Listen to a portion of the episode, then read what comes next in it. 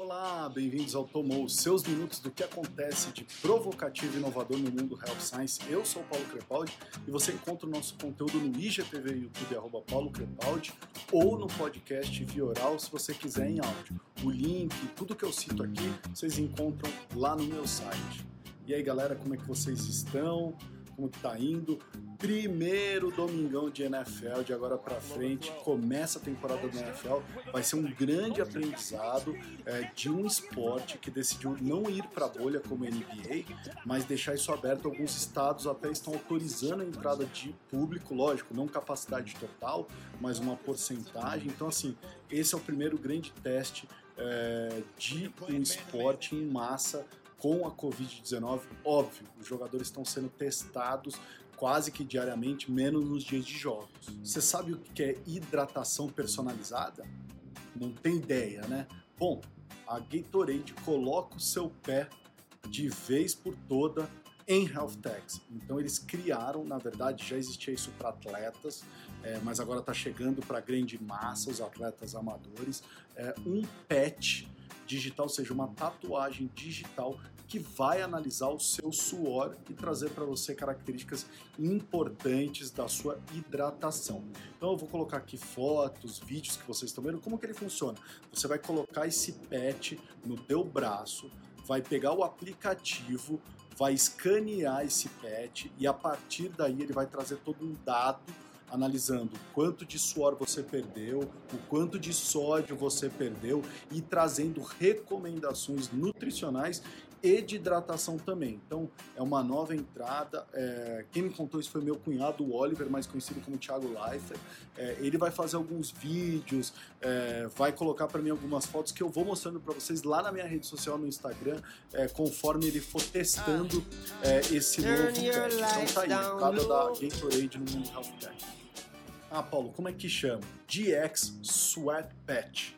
Tá? Eu vou deixar o link lá no meu site se vocês quiserem coletar mais informações sobre é, esse novo dispositivo, essa tatuagem digital da Gatorade, tá bom? É, vamos lá, vamos para o nosso segundo episódio é, da série Conteúdo na Veia.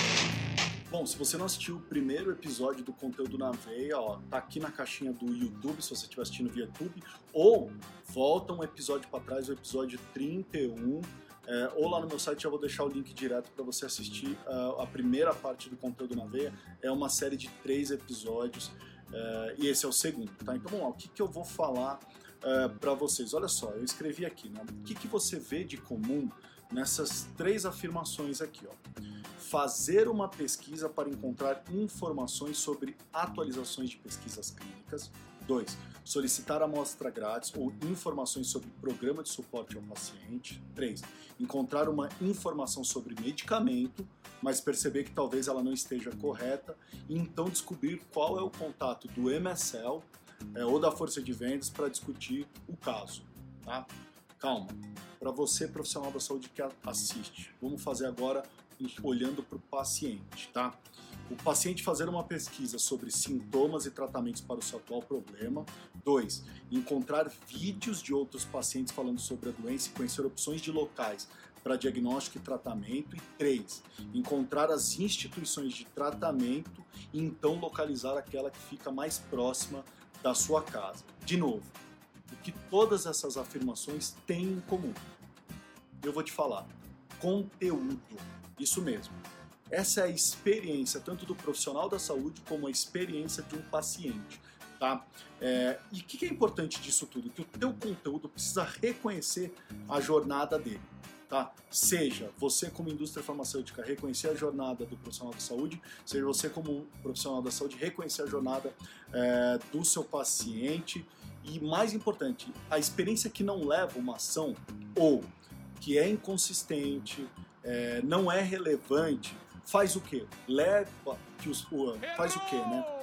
Faz com que o profissional da saúde ou que o, com, com que o paciente é, abandone a tua experiência.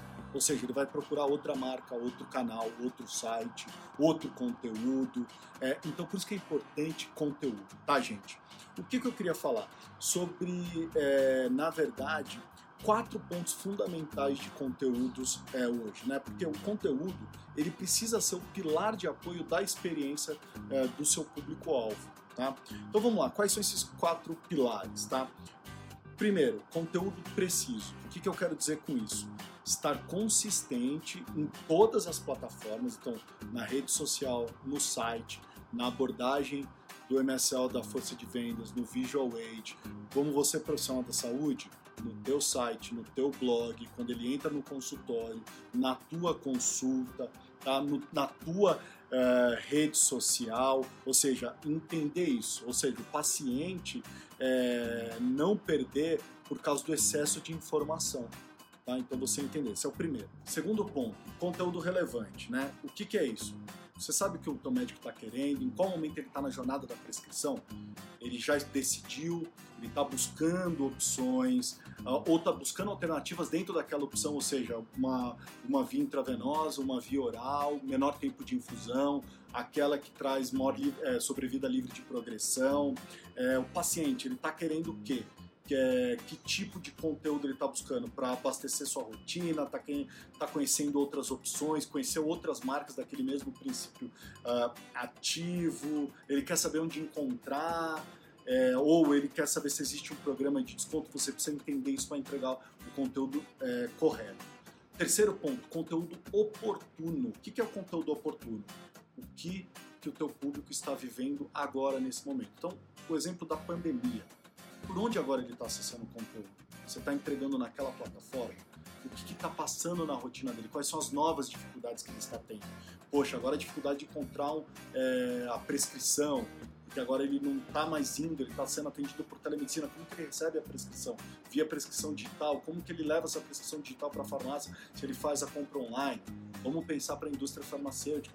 Esse médico, como que ele faz agora é, é, todas essas informações dentro da telemedicina, como que ele acessa o teu conteúdo, como que ele consegue se comunicar com a força de vendas, é, ter um caminho mais fácil, então isso é o conteúdo oportuno. E por último, o quarto ponto é conteúdo inteligente. O que, que é isso? É manter o teu conteúdo novo, né, o que a gente brinca de fresh, é, e engajador, ou seja, você precisa entender assim, se o teu público mudou, o teu conteúdo precisa mudar. Então ele mudou, ele está passando por uma outra nova situação, o teu conteúdo precisa mudar também, principalmente com o digital. Tá? O digital, se ele está no digital, é mais fácil de você coletar dados. Então você precisa entender, individualizar esse conteúdo para aquela pessoa, para aquele, aquele público-alvo que você está conversando. Tá bom? É, inúmeras pesquisas e eu olhei diversas pesquisas de diversas grandes instituições do mundo inteiro, Brasil e mundo afora. É, todas as pesquisas dão o mesmo dado, que o teu público-alvo, se ele percebe que a experiência não foca nesses quatro pilares, nesses quatro pontos fundamentais, ele troca de marca. Ele prefere uma experiência que vá entregar um conteúdo que o apoie durante a sua jornada tá certo? É isso aí, ficamos por aqui todas as segundas de manhã. Mandem sugestões, comentários. E aí, tomou?